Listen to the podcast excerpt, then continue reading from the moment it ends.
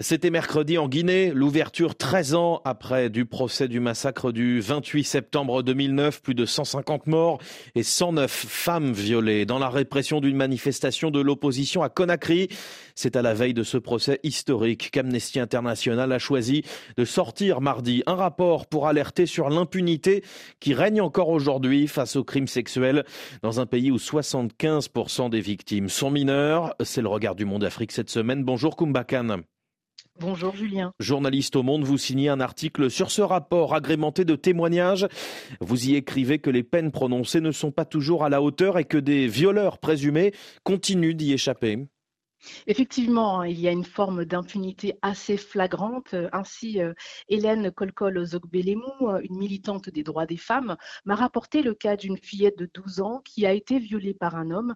Elle est tombée enceinte et l'enfant est mort à l'accouchement. L'agresseur, euh, qui avait été incarcéré, a réussi à s'enfuir de la prison de Nzerekore sans même avoir été jugé en soudoyant des agents, d'après cette militante. Alors, ce laxisme pose un problème de sécurité pour les plaignantes. Il arrive effectivement qu'elles croisent leur agresseur en liberté dans leur quartier.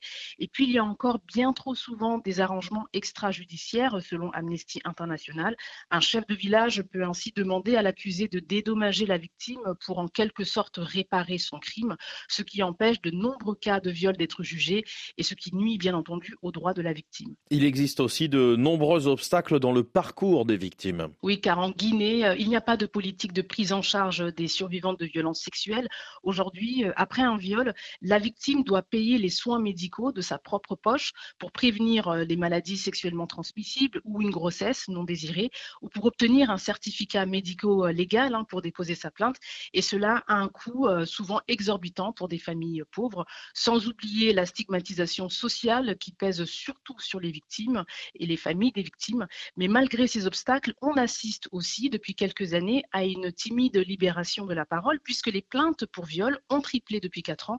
Les autorités ont aussi créé des unités spéciales au sein de la police et de la gendarmerie pour enquêter sur les violences basées sur le genre. Mais hélas, elles manquent cruellement de moyens. L'agente militaire a promis d'agir l'an dernier. De son côté, Amnesty International prône aujourd'hui la tolérance zéro Effectivement, euh, l'ONG appelle la Guinée à adopter d'urgence une loi générale sur les violences sexuelles en donnant, euh, par exemple, plus de moyens à la police et à la justice et en renforçant également les campagnes de sensibilisation, de prévention, car aujourd'hui, c'est un travail qui est fait essentiellement par les ONG. Ce sont elles qui encouragent les victimes à parler en rendant public, par exemple, des cas de viol. On se souvient de l'affaire Massila qui avait suscité une forte indignation euh, il y a un an. Massila, c'est cette femme de 25 ans qui a été été violée à plusieurs reprises par de prétendus médecins à Conakry. Ils ont tenté de pratiquer un avortement ensuite, ce qui a provoqué de graves blessures.